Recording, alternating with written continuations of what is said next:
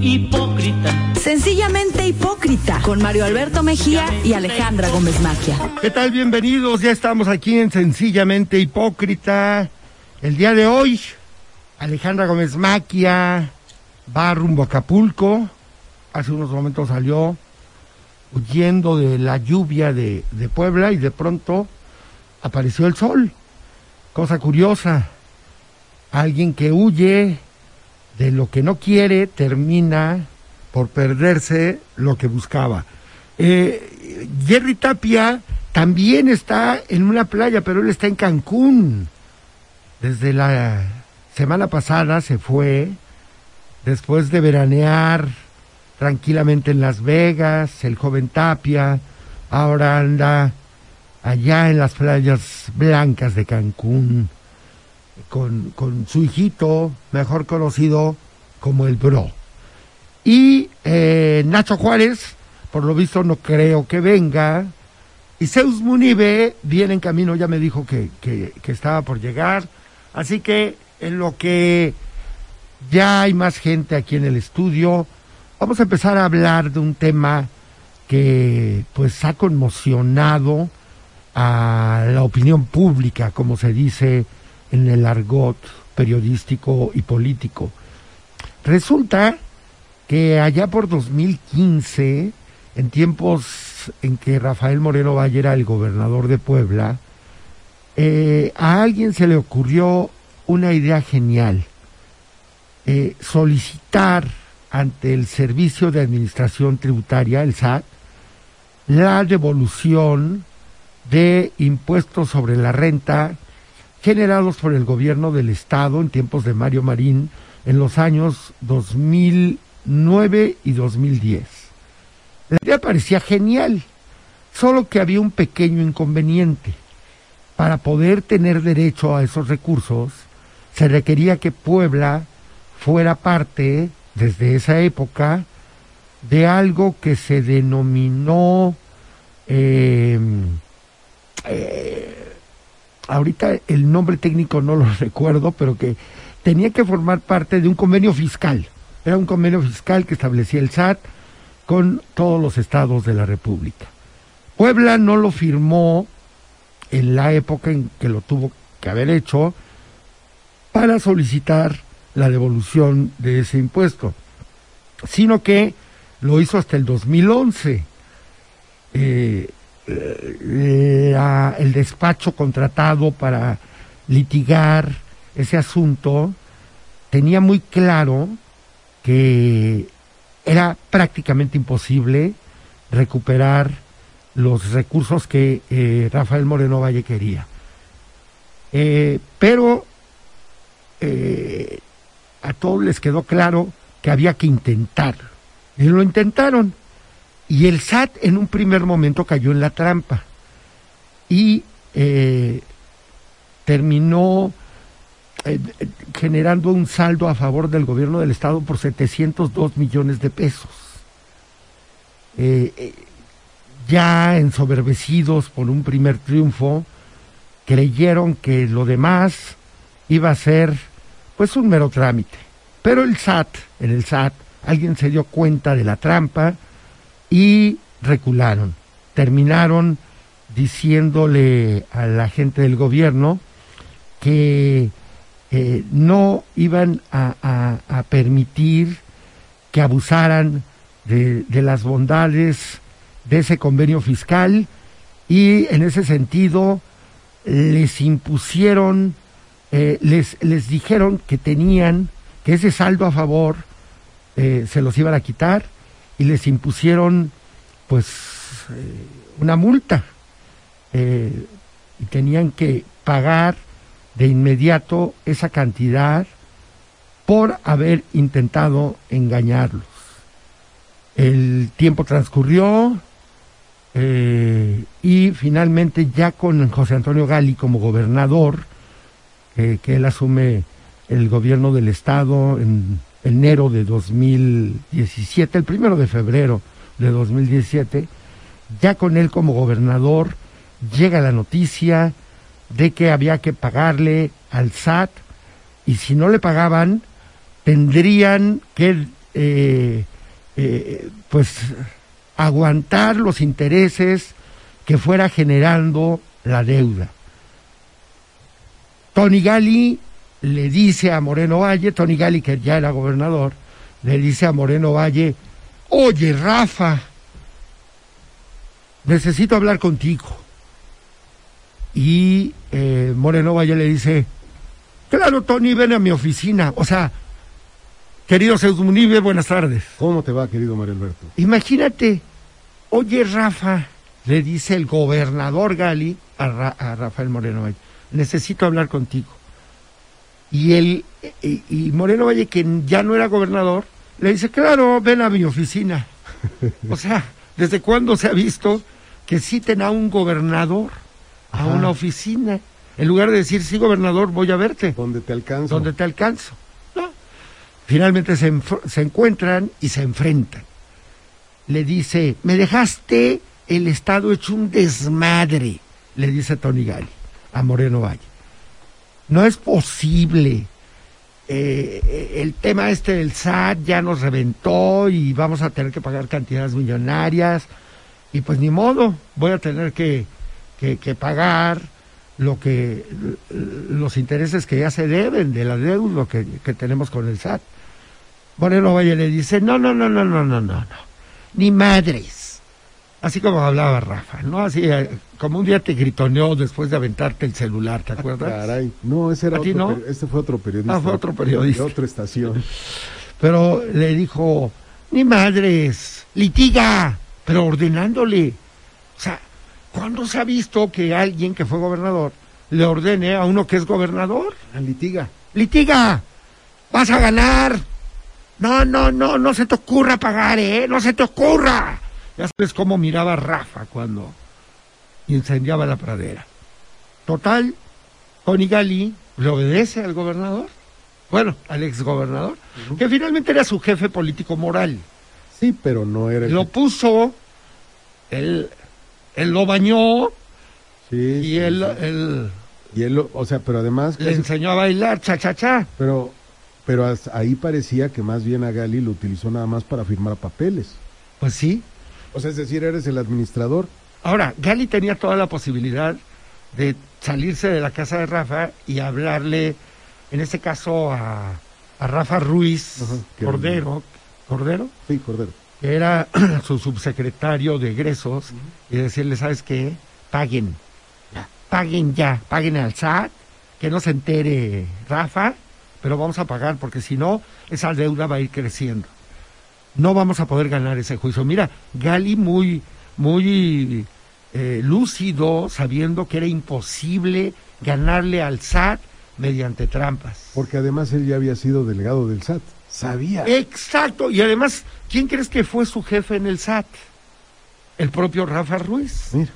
O sea, cuando Tony Gali trabajó en el SAT, su jefe, su superior, era, Rafa Ruiz, que, ahora era su empleado, ¿no?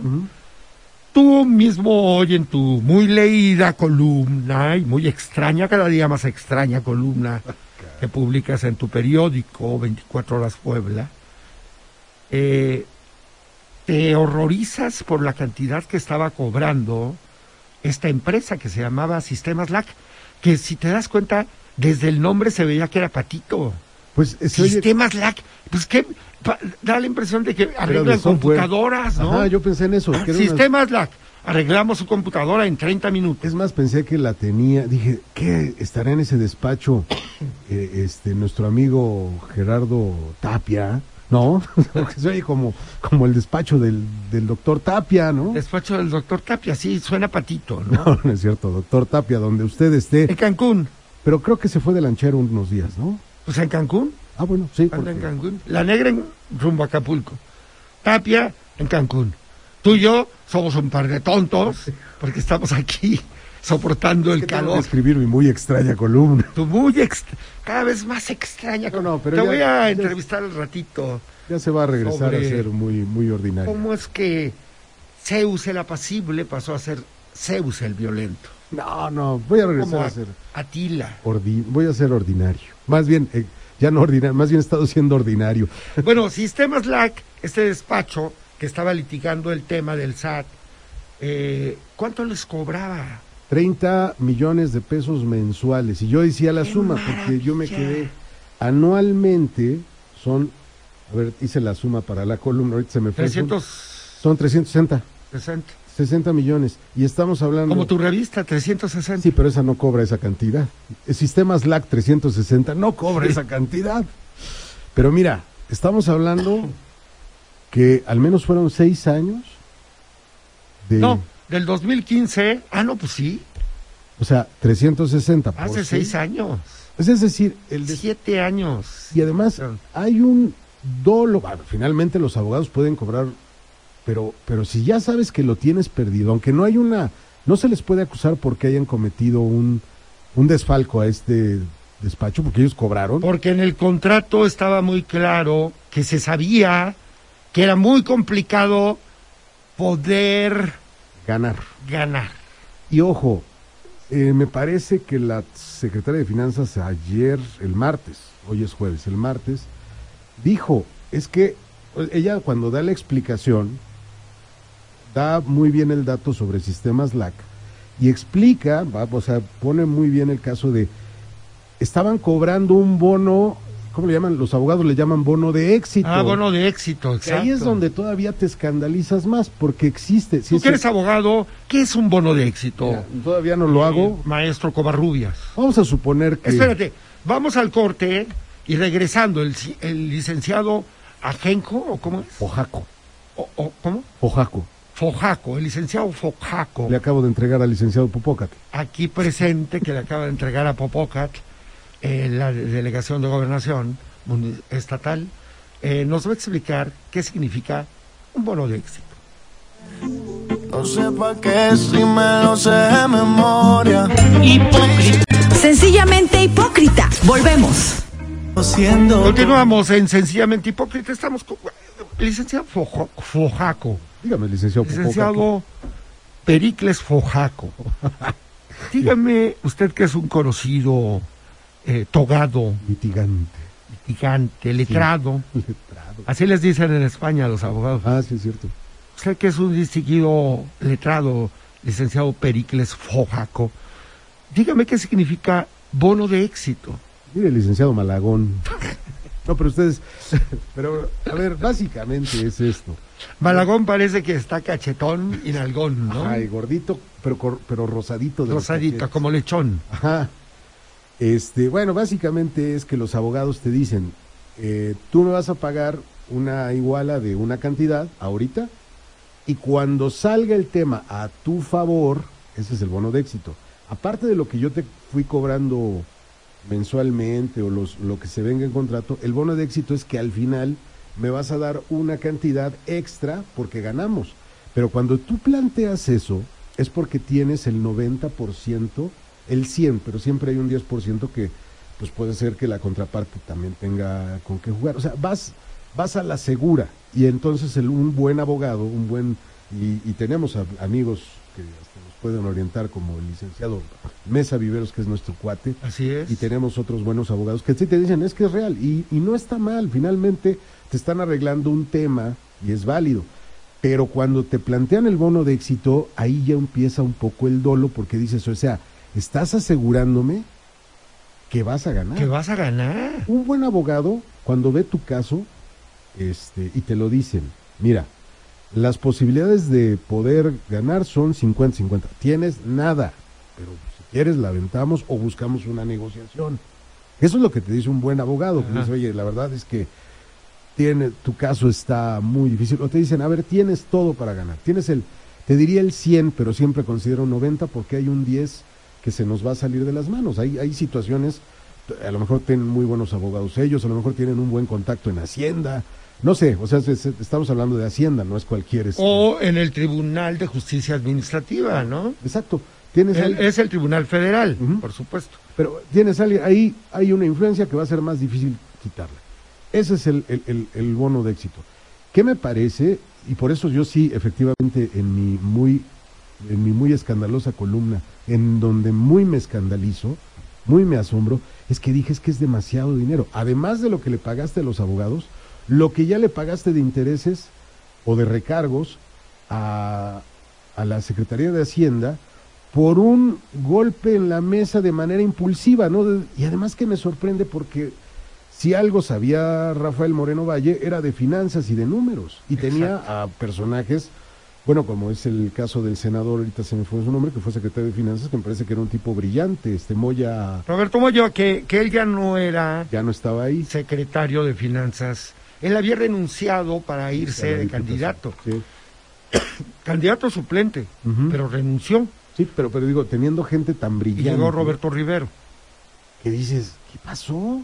O sea, ¿qué pasó? Y además, el tema es que, bueno, hoy, hoy me sorprendió, pero creo que sí deberías de seguir contando la historia porque yo te leí desde anoche y la verdad es que hasta envidia me dio, te, lo, te soy honesto. Lo sé, lo sé, licenciado Fujaco. Es más, este, armé unos trolls y unos bots para atacarte. Lo- los vi, los vi. Este, le hablé a, unos, a un amigo que es candidato, que es candidato, que quiere ser candidato más bien a la gubernatura. Oye, aviéntame a los que ya le aventaste una vez. ¿Por qué te dio envidia, licenciado? No, es que la historia está muy buena. O sea, honestamente, digo, finalmente Gali pues aceptó una orden y te, pues es corresponsable, ¿no? Pero, pero sí te da a entender que fue una mala decisión, fue una decisión con las vísceras, no fue una decisión cerebral, fue una decisión muy emocional que hoy tenemos que pagar. Y digo, no metiéndome en este rollo de... Que aquí es otro tema que me gustaría abordar más adelante, licenciado Fujaco. No me quiero meter con el- Porque cuando dicen el petróleo es nuestro, ah, se oye muy bonito. Sí, pero...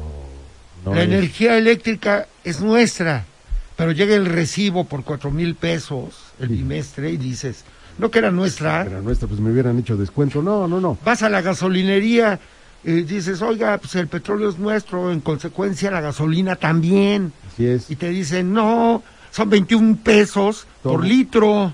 tu abuelita te mandaba para que compraras un litro de, de petróleo para encender el boiler de leña. Exacto. Y en ese sentido, cuando decimos todos los todos los poblanos vamos a tener que pagar una deuda de no sé cuántos, Es, caray, es muy... se oye se oye romántico, pero no pagamos nada. No, porque es un pre- eso ya está, es parte de un presupuesto que está, que más bien, a ver, no va a salir de... Malo sería que al mes te descontaran 80 mil pesos o, o, o de tus eh, 80 mil pancholares te descontaran Ajá, ok. mil. No, Ahí no. sí se sentiría feo, ¿no? Es decir, es del erario. Son unidades abstractas todas. no, esas. no, lo, no lo vivimos, no vas a dejar mañana. no, Mañana, mañana, Oscar, tu perrito Oscar, sí va a tener.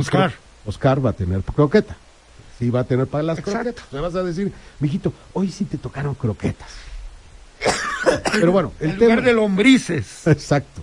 Pero a lo que voy es, sí es, o sea, sí es una suma muy alta por una decisión muy tonta. Pero te digo, ¿por qué me generó envidia? Porque la historia me gustó mucho. Porque es una historia que relata cómo es que sí hubo un golpe, bueno, no, no fue el golpe en la mesa. Y que además también echa por la borda que uno del que el único conflicto conflicto que tenían entre Rafael Moreno Valle y Tony Gali era por el alza de transporte, que eso se dio a conocer y se ha platicado demasiado. Aquí estamos hablando de un tema todavía más, más, más complicado. Exacto. Y fíjate, un amigo que tengo que es un distinguidísimo abogado fiscalista, eh, muy apreciado, querido Juan Manuel, te mando un abrazo, siempre nos oye, eh, me dijo, eh, me dijo, "Oye, hay mucho pseudofiscalista. Y- y le digo, oye, este despacho fue realmente abusivo. Cobró una fortuna y dice, sí, ni las verdaderas firmas hacen ese tipo de cobros. Ni Basham, ni Baker. Entonces imagínate, Sistemas LAC, él fue el que me hizo notar lo ridículo. Desde el nombre ya es ridículo.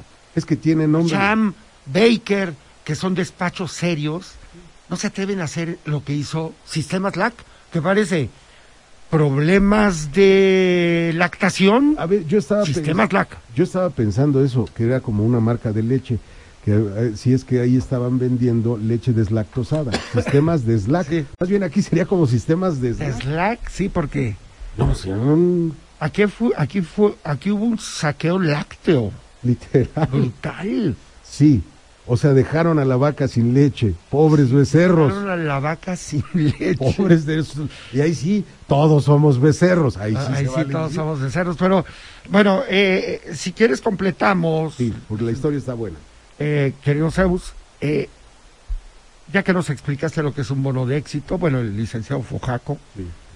invitado, tercero, tercer invitado en la mesa, tercero en la mesa, eh, ¿en qué me quedé? ¿En qué? Sí, mm, al final Gali aceptó el. Ya después de que le gritoneó. Después de que lo ninguneó Rafael Moreno Valle, que es una manera Exacto. de ningunear. Pues ya dice ni modo, y entonces pasan los meses, el adeudo sigue creciendo, hasta llegar a el periodo de don Miguel Barbosa. Nuestro amigo. Ah, ah, Nuestro amigo. te noto cambiado, como la canción de Pimpinela, Yo lo quiero mucho. Bueno, deseo que en el cielo siga. como la canción de Pandora.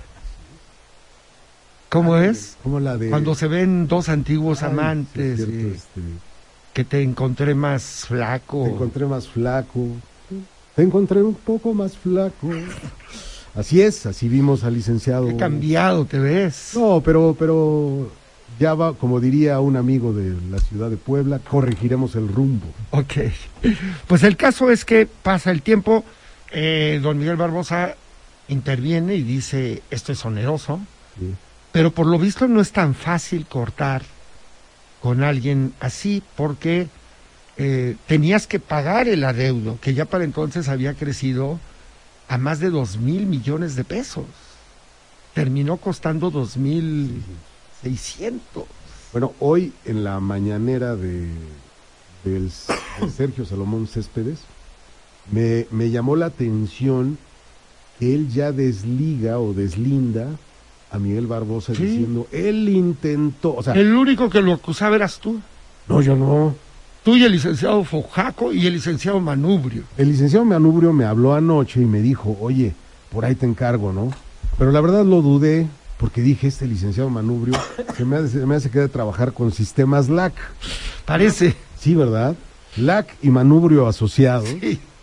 Entonces, la verdad lo dudé y dije, no, se me hace que no. Pero hoy me llamó la atención porque además es un hecho histórico que un gobernador deslinde a un exgobernador. Sí, sí, claro. Por eso me llamó más la atención porque dije, eso se llama tener tamaños, porque por lo regular, y, y- y que no suene a sorna, pero por lo regular todo se lo avientas, me gustaría utilizar otra palabra, al que ya no está, al que ya no está. ¿Por qué? Porque así le hacen todos, aunque sean del mismo partido. Así le hacemos, Kimosabi. Así es, de hecho yo me la paso hablando ya mal de hipócrita lector, ¿no? Que me dicen, ¿qué, qué es de hipócrita? Ese vea, nadie lo lee.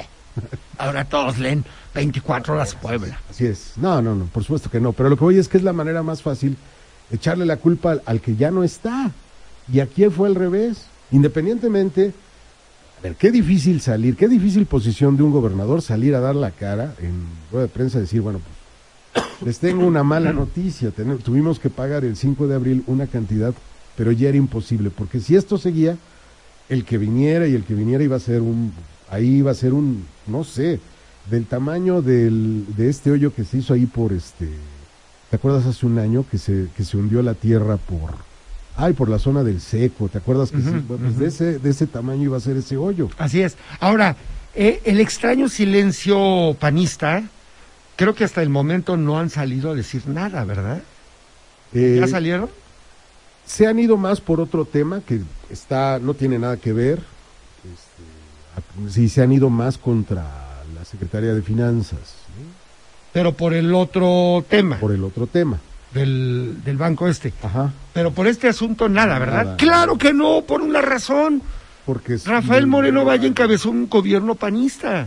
y Tony Gali, bueno. También. Sí, o sea, al final de cuentas, sí, claro, no puede, ahí no puede, por eso se han ido con el otro tema. Y fueron diputados varios de los que hoy andan de regidores o son dirigentes O están, están ahí. municipales, estatales. Bueno, no, no sé si Augusta Valentina Díaz, presidenta hoy del estatal, fue en ese entonces, no sé si era diputada federal. Exacto. Y tuvieron que haber aprobado, los que fueron diputados locales, tuvieron que haber aprobado la cuenta pública. Y en la cuenta pública ya venían todos esos pasivos, Sí, todos los pagos a sistemas LAC, Sistemas, a sistemas BRA y a sistemas BRO. Bueno, es el, el sistemas bro. Sistemas BRO. Nos vamos a un corte y regresamos. Hipócrita. Sencillamente hipócrita. Volvemos. Muy bien, qué rápido se está yendo este programa, licenciado Fojaco. Dígame. Eh, ya tenemos las listas ya tenemos las listas. Las listas. ¿De qué? de gobernación. ¿Cuáles? Pues unas que nos Ah, encargan. sí. ¿Ya está listo el acarreo? Ya está listo el acarreo. Pero ya no sabemos con quién, porque ahorita viene Ebrard y pues ya no sabemos. Ya, Ya no se sabe. Ya no se sabe. Los búfalos poblanos andan como en la Revolución Mexicana. De pronto decían, ya mataron a Zapata, vámonos todos con Villa.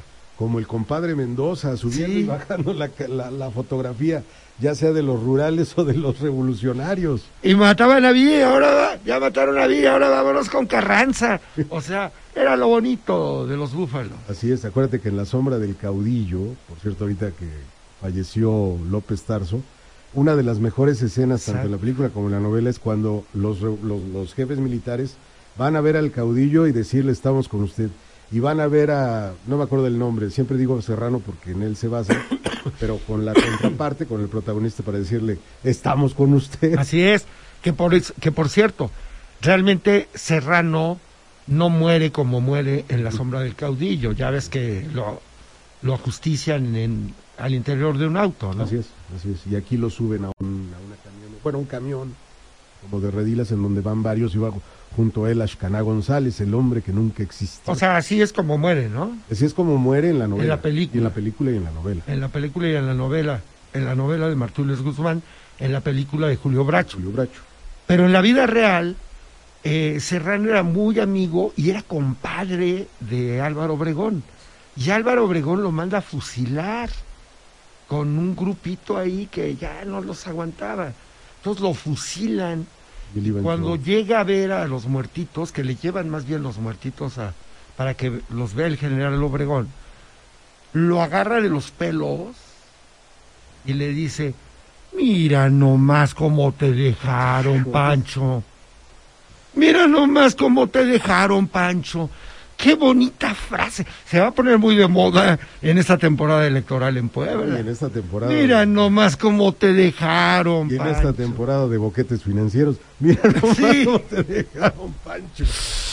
Sí, sí, sí, va a estar muy ad hoc para lo que viene. Así es. Bueno, retomando un poco esta idea, me gustó y me sorprendió nuevamente que un gobernador deslinde, me parece una actitud de muchos tamaños, porque no es fácil, es decir, en, en este pasado reciente no, hubo el intento de frenar. Y eso habla bien de don Sergio Salomón, ¿no? ¿Por qué? Porque al menos no, no se fue por la fácil, que esa hubiera sido, pues cargas el que ya no está, ¿no? Así es. Vi que en tu apreciado periódico, eh, Colorido. colorido, discreto, ameno, eh, familiar, Muy familiar. familiar, ¿cómo se llama, por cierto? 24 horas. Ah, sí. El diario sin límites. Que usted fue director mucho tiempo. Así es, y yo Fundador. me acuerdo que antes buscaba, ponía 24 horas, Puebla, y me aparecían todas las farmacias que trabajaban 24 horas, todos los moteles que se abrían las 24 horas. Las gasolineras. Y del periódico no encontraba nada. Pero bueno. Entonces eh, vi que hiciste alusión al ex senador Ernesto Cordero. En una columna, correcto. Entiendo que el senador te contestó a través de una misiva. Me mandó una bonita carta Tu aclaratoria. primera carta. Sí, pero hay que aclarar lo siguiente. Siempre, bueno, no hay periodistas sin carta aclaratoria. Así Eso es. imposible.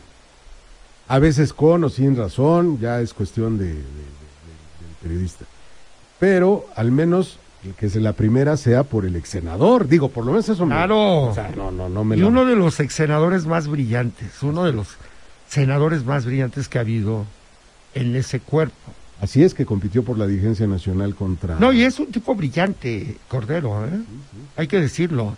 Sí, O sea, y, y es muy discreto, sobrio, Yo me acuerdo los debates que mantenía en el Senado. Me gustaba verlo a él y a Gil Suart, que también estuvo por Puebla una temporada. Y eran muy brillantes los Sí, dos. eran- Y eran muy buenos polemistas, discretos, no gritones como Noroña. No, no. Compañero como, presidente. ni, ni como Lili Telles, ni vulgares No, como no, Lili no. Telles. ¿no? Eso, o sea, Noroña y Lili Telles es la mejor muestra de que la clase política mexicana está en uno de sus peores momentos. Correcto. O sea, cuando menos esos, esos sectores que ellos representan están muy mal, muy mal. Es correcto. Bueno, bajo sí, nivel. me mandó una carta aclaratoria, la cual respeto y además no quise responder porque tiene razón en algo. Y lo, y, lo- y lo digo en buena lid porque además así es. Yo sugiero que Cordero es el que aconseja a Miguel Barbosa para el tema de invertir en un banco.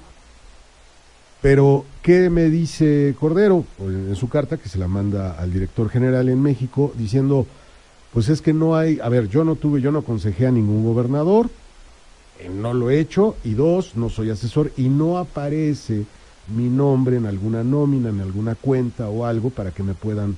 Yo en esa se la concedo porque es real.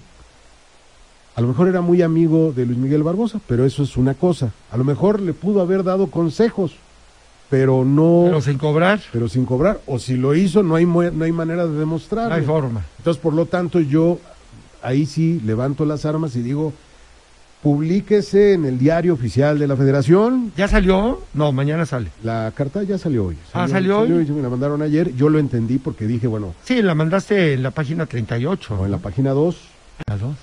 juntito al será. Y ya se dio por...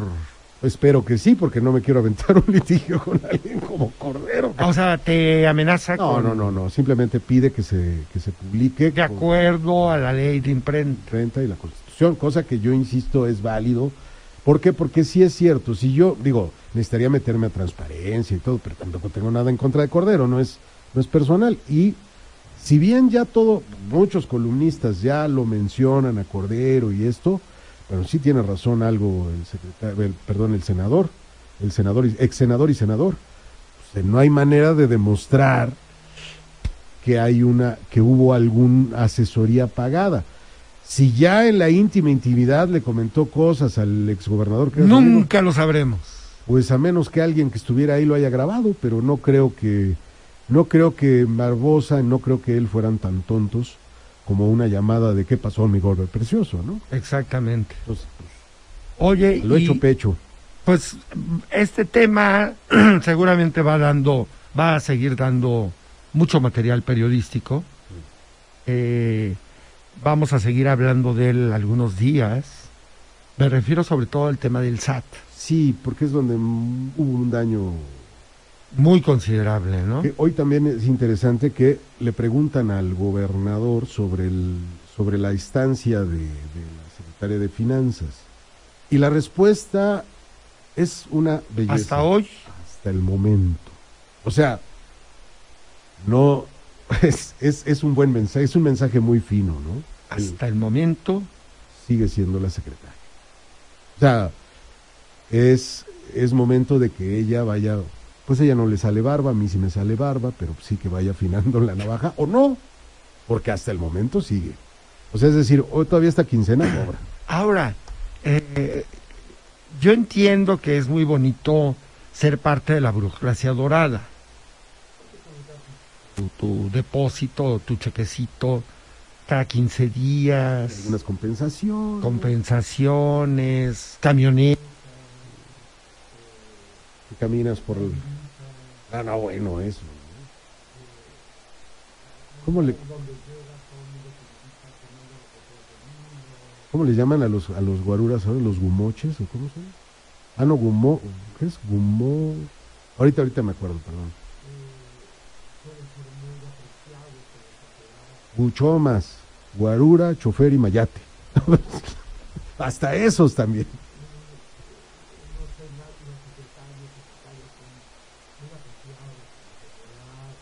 Es. ¿No se oye? ¡Ay, caray! Bueno, estaba, estaba haciendo un relato de qué hermoso es ser secretario de, de despacho estando en una dependencia, caminando tranquilamente. ¿Por qué, por qué no Y ¿no? más fácil? Lo que pasa es que vino corriendo un, un funcionario del gobierno de finanzas y le desconectó a Mario Alberto el micrófono, pero no nos dimos cuenta. Entonces, estabas relatando la hermosura de ser de la burocracia dorada. Maestro. Sí, porque, porque es muy bonito eh, que la sociedad, ya vas a misa y los parroquianos que están en la primera fila te dicen, señor secretario, siéntese, siéntese. O, o que aparezca una columna de el brillante secretario. el brillante secretario, la brillante secretaria. Entonces, la gente termina por aferrarse al cargo. Ser secretaria de Finanzas es una situación de privilegio. Y me imagino que la licenciada Teresa Corro no, no, pues no quiere, no está en su agenda dejar de ser secretaria. No, A nadie le gusta dejar de ser. No, bueno, a ver. a- Tú que has sido y has dejado de ser, ¿qué se siente? Pues mira, la última vez yo limpiaba los baños en algún periódico por ahí, creo que se llamaba El Hipócrita Lector, yo era el... Y de pronto llegó el licenciado Juárez y me dijo, oiga, licenciado Munive, este, pues son decisiones empresariales y le- Usted entiende. usted entienda, no es nada personal, only business, y este, páseme el, el- el trapeador. Sí. Y en ese momento le di el trapeador, la cubeta, pues es muy duro, pues finalmente tienes un ingreso y además tienes el respeto. En esos niveles, estamos hablando ya de la burocracia, tienes el respeto y que ahora de pronto todo mundo te vea como el apestado, ¿no? Híjole, es difícil, es complicado. Emocionalmente debe ser... O sea, yo incluso podría decir que las conferencias que he visto a la secretaria la veo nerviosa. Pues todo mundo se pone nervioso cuando tiene que aclarar un tema tan delicado. Yo creo que ahí va a tener que, ella de eso sí tiene que, supongo que por eso aún o hasta el momento, porque tienen que dar, rendir cuentas, ¿no? Pues mira, en lo que vamos a un corte, yo solo me quedo con una imagen del general Obregón jalándole los pelos de la cabeza al compa- a su compadre, diciendo, mira nomás cómo te dejaron, Pancho. Estaba bien, ma, fue que te fijaste. Me había acostumbrado a la vida sin ti. Ahora sí suena el cel, pensó que llamaste. Y yo aquí pensando. Sencillamente hipócrita. Regresamos. Pues estamos ya en la última parte de Sencillamente Hipócrita. Licenciado Fojaco, Dígame, licenciado. ya tengo miedo de sus elogios. Es la cuarta vez que me dice que mi columna fue una gran columna. Te voy a decir, es que histórica, a ver, es muy difícil y tú lo sabes como periodista. Bueno, que eres más poeta que periodista, pero que has sido reportero, que has sido cronista en periódicos, tú sabes que es muy difícil a veces tener acceso a ciertas historias. A veces uno llega a leer a otros y dice uno, ah, será, ahora sí que como dicen los trascendidos de 24 horas, ¿será? Pero la historia me pareció muy buena en este sentido. Digo, no lo digo para, para, para halagarte el oído, sino porque es real. O sea, a ver, es una historia de poder en donde te demuestra que un, gobern, un gobernador, más bien un exgobernador que ya es un mortal, literalmente un mortal, le dicen, oye, ven, tenemos esta bronca, ¿cómo la vamos? a-?" Te estoy pasando la cortesía porque además, siendo gobernador, no tendría por qué hablarle Claro. a, a un exgobernador. Ya es mi, a ver, el que firma y el que lo van a meter a la cárcel soy yo, yo soy el que lo arreglo. Y aquí tiene la decencia, entre comillas, o la displicencia, no sé cuál sea el término, pero le dice, oye, ¿qué hacemos? Pues ni más, téngatelos, y ya, y córtale, y cuelga. Sí, sí, sí, ¿cómo? ¿Por qué? o sea, te habla del poder, te habla de que otro gobierno, o sea, yo no me imagino que Bartlett le hubiera hecho eso a Piñolaya, oye, Pi- oye Mariano, ¿qué hacemos? ¿Me dejaste esto? Le hubiera dicho, pues el gobernador eres tú, pero, Sí. pues, o sea, bueno, pues tú dime, ¿qué hacemos? Que te ayudo. No, pues Bartlett se le fue encima a don Mariano.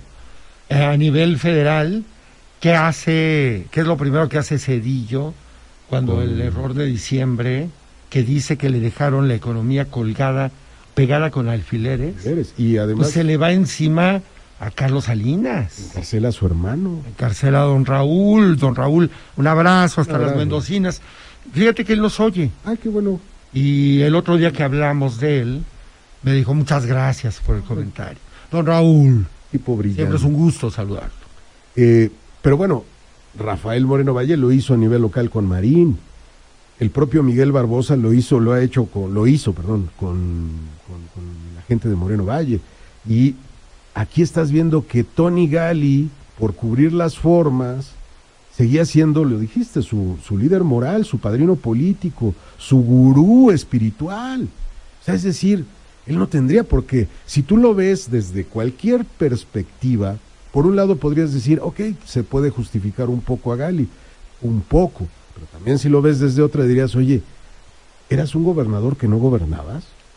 Me recuerda cuando Plutarco Elías Calles deja de ser presidente, ya mataron a Obregón, y entra el famoso nopalito, Ah. Pascual Ortiz Rubio. Y, y, entonces la gente decía, aquí vive el presidente, el que manda vive allá. Allá enfrente. Sí, o sea, ¿cómo? O sea, Sí, es era un poco eso. un maximato muy local, ¿no? Un maximato local.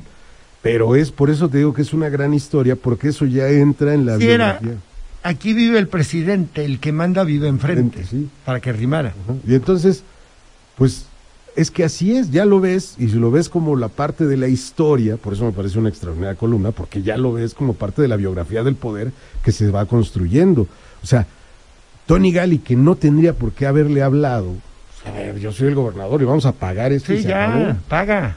Oye, ya nos habló Rafa, se quejó, pues no le tomes la llamada. Sí. Ah, pues, pues, a ver, dile que los mejor que venga y que lo pague, Claro. que se no se ande quejando y que reponga ese dinero. A mí me parece más grave ese conflicto que el tema del alza en el tema de transporte. tema del transporte público, de los boletos. Porque tarde o temprano el alza se iba a dar.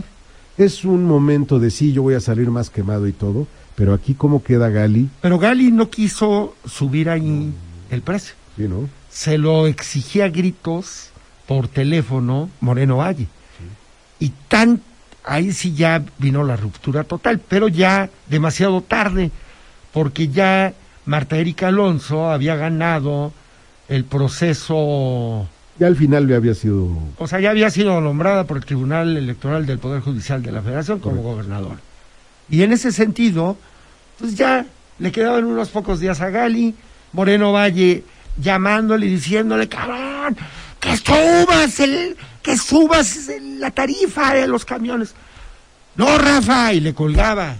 Sí, pero no, Rafa, y Sí, le colgaba. pero esa al final es no lo quiso hacer. pero ya si lo pones a ver a comparación de este No, boquerón, eh, este pleito fue, yo creo que mucho más grave que el otro. porque aquí estamos hablando, o sea, en lo otro sí le pega al pueblo, porque sí tiene que pagar el incremento al Claro. y sí es un tema de imagen, pero aquí cómo queda, o sea, cómo queda del dañada la historia, o sea, cómo van a salir a decir, oye, tú lo, tú lo promoviste y tú lo, tú en vez de tener los tamaños para defender y decir, no, a ver, el gobernador soy yo y votaron por mí, no votaron ya por ti. Yo no, es que yo te puse, no me importa, haya sido como haya sido, yo estoy aquí. Así es. Y ahí es donde, por eso digo, es- por cualquier arista que la quieras ver, es una, es una columna que te habla del, de ese entramado que desconocemos y que digo como reportero muchas veces es difícil tener esa información de primer nivel. Ay, licenciado Fojaco, ¿qué se toma? Un tequilita, ¿Cómo no? A ver, licenciada Manubrio, sírvale un tequilita tequilazo para al licenciado Fojaco. ya está el clima para el tequilazo. Y ahorita viene el licenciado Popoca. Ay, no, ese, ese, ese, que, ese es de pulque, le encanta el purado de apio. Siempre llega con el traje cafecito y su, camari- su camisa amarilla y su corbata de, de cochecitos, todo manchado de pulque. Clásico, clásico vestime- clásica vestimenta de un burócrata. Bueno, así se visten en el sistema Slack. el Pero, sistema ¿qué tal, Slack, sí, pero ¿qué tal cobran? No, no, no, qué bárbaro. Ojalá se lo echaran encima. Sí, qué locura. Oye, y fíjate que volviendo a ese desenlace que tuvo la relación de Gali con Moreno Valle, después de que ya Marta Erika rinde protesta en la madrugada del día 14 eh, de diciembre, eh, ahí en, el, en los sótanos del Tribunal Superior de Justicia, porque era en la parte de hasta abajo, una especie de sótano. Un poco... Sí, como si fueran los juzgados calificadores. pero está no. el MP ahí. La iluminación era pésima, el ambiente era pésimo, llega Marta y no saluda a Tony Gali. No lo saluda. Bueno, acuérdate que al, cuando hace su evento, su acto aquí en el auditorio De la reforma, Reforma, Moreno Valle no saluda a Tony y Tony en vez de llegar con su esposa o con alguno de sus hijos, llegó solo y se fue solo. Sabía a lo que se iba a enfrentar. Para empezar, no lo pusieron en primera fila.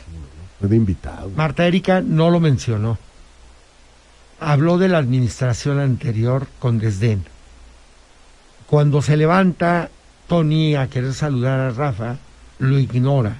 Rafa va abrazado de su hermanito, como le decía a Manuel Velasco, ese prohombre que sigue ahí mamando la ubre del presupuesto de alguna manera está con todos. durante décadas la, la- ha recurrido a sistemas LAC, pero de sistemas lácteos Totalmente. o de lactancia.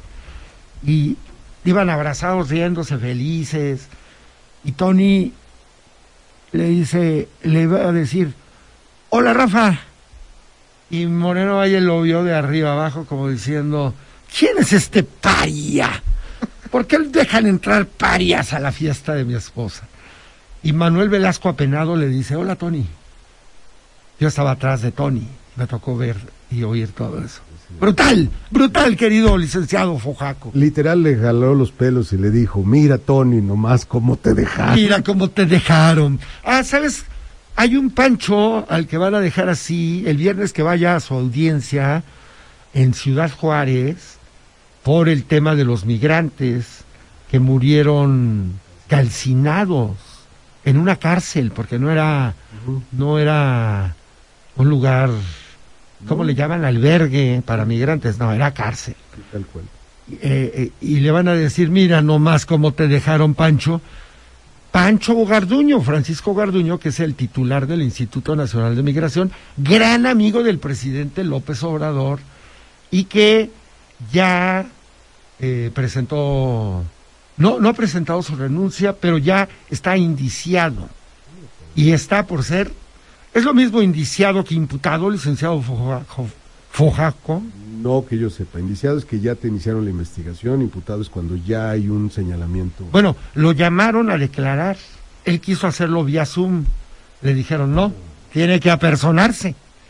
Entonces se va a apersonar el viernes en la mañana, va a comparecer, va a rendir declaración y en una de esas lo, le, le decretan, le dan Prisión preventiva. un obsequio, ¿cómo le llaman? Le obsequian una orden de aprehensión. Antes era una, un auto de formal, pero ya Un es un- auto de for- Sí, que en este caso es la ¿Y ahora qué es? La prisión preventiva. Pero es obsequiar Pues, orden de aprehensión. Sí, es uno, es que no me gusta el término obsequiar, pero sí le giran.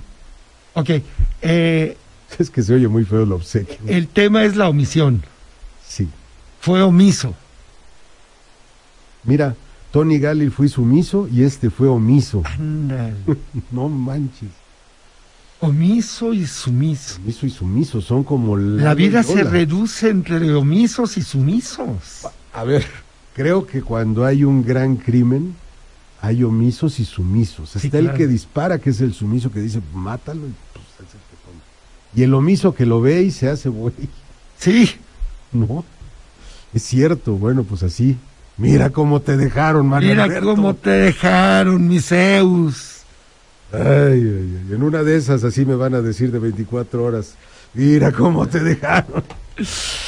Pues querido Zeus, ahora sí te iba a preguntar, ¿qué ha pasado? ¿Por qué se ha vuelto tan extraña tu columna? Ya, te, ya nos quedan unos cuantos, unos cuantos segundos, ¿verdad? Entonces mi respuesta será... Ah, muy bien, gracias. Una feliz respuesta. Gracias por haber venido, querido Zeus. Hombre, a un soldado no se le deja morir solo. Con gusto, chico. Gracias. Abandonaron. Gracias, licenciado Fojaco. De nada, Esperemos licenciado tenerlo Popo. la próxima, Con el gusto, próximo martes. licenciado Popocat. Gracias. Nos escuchamos la próxima semana. Sencillamente hipócrita con Mario Alberto Mejía y Alejandra Gómez Maquia. el podcast.